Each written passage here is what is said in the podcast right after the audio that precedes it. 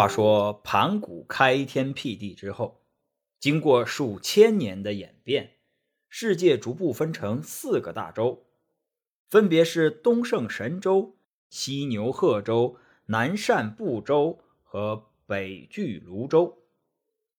相传，在那东胜神州有一个名为奥来国的小国，这个小国呀，临近大海，海里有一座山。被当地人称为花果山。话说那花果山山势险峻，山清水秀，奇峰林立，这里的气候十分的宜人，树木苍翠，遍地都是珍稀的药材，林中遍布着飞禽走兽。在花果山山顶上竖立着一块石头，高三丈六尺五寸，方圆两丈四尺。石头表面还有一些小孔，猛一看上去，好像是谁刻意按照九宫八卦的样子刻上去似的。这块石头四面只有一些低矮的花草，并没有什么树木遮挡。它千万年来一直伫立在那里，经历风吹雨打。不知何时，这个石头啊通了灵智，开始吸收天地灵气、日月精华。渐渐的成了一块仙石。忽然有一天，山顶传来一声巨响，天摇地动，山上的鸟兽四散奔逃。等一切都平息之后，有胆大的动物四处查看，发现原来是山上的那块石头崩裂了，露出一块圆圆的石头，最后幻化成一只石猴。这石猴天生地养，本领高强。刚出世就闹得这般大的动静，一睁眼，从眼中射出两道金光，这两道金光直冲到天上，甚至惊动了天上的玉皇大帝。玉皇大帝暗自称奇，就到了凌霄殿，召集众位仙人，命令两员大将到南天门外查看。这两人正是千里眼和顺风耳，他们一个呀能眼看千里之外的事物。另外一个耳朵能听万里之外的声音。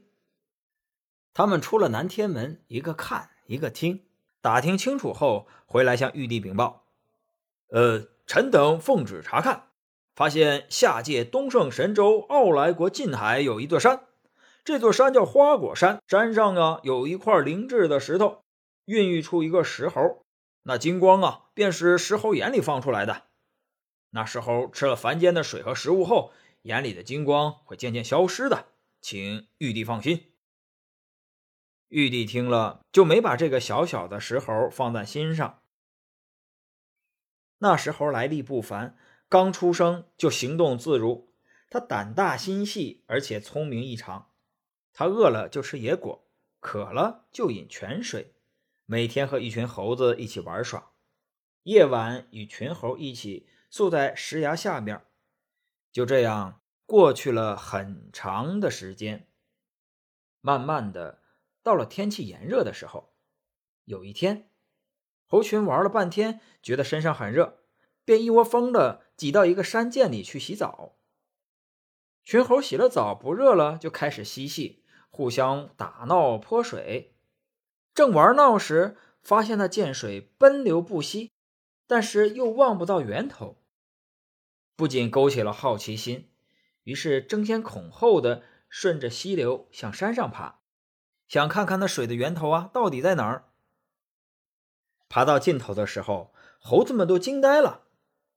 原来那股溪流的源头是一道瀑布，那瀑布犹如一道水帘挂在陡峭的山崖上面，水流倾泻而下。水声震耳欲聋，犹如千军万马奔腾，气势十分的壮观。正当群猴吃惊之际，一只老猴突发奇想，指着瀑布说：“呃，哪一个有本事钻进去看看，又不伤了身体，我们就拜他为大王啊！”老猴连喊三遍，其他的猴子啊心里害怕，面面相觑的，一个也不敢答应。